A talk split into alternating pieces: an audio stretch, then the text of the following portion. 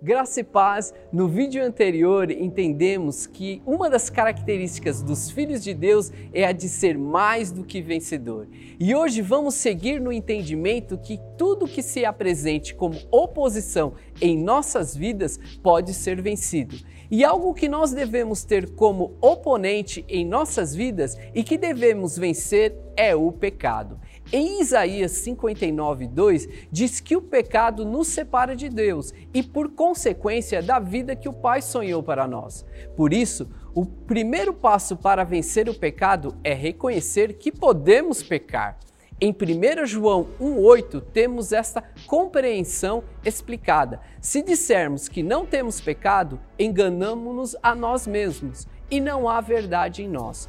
Todos nós somos tentados a deixar a nossa santidade e pecar, porém precisamos entender que a partir do sacrifício de Jesus, toda a maldição foi quebrada. Não somos mais escravos do pecado e estamos aptos, através dele, a vencer o pecado também.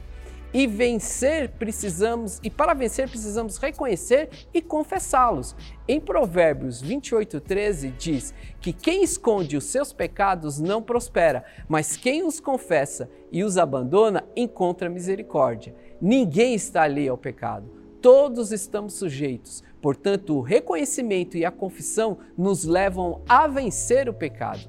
E um outro fato importante é que não precisamos lutar essa luta sozinhos. Podemos pedir ajuda aos nossos irmãos na fé mais maduros a entrarem nessa batalha conosco, como diz em Tiago 5,16. Diante de tudo isso que repassamos, notamos que sim, nós podemos vencer o pecado. Você pode vencer o pecado. E mais do que vencer, você pode se manter longe do pecado. Lembre-se, você é um vencedor. O pecado não tem mais domínio sobre você.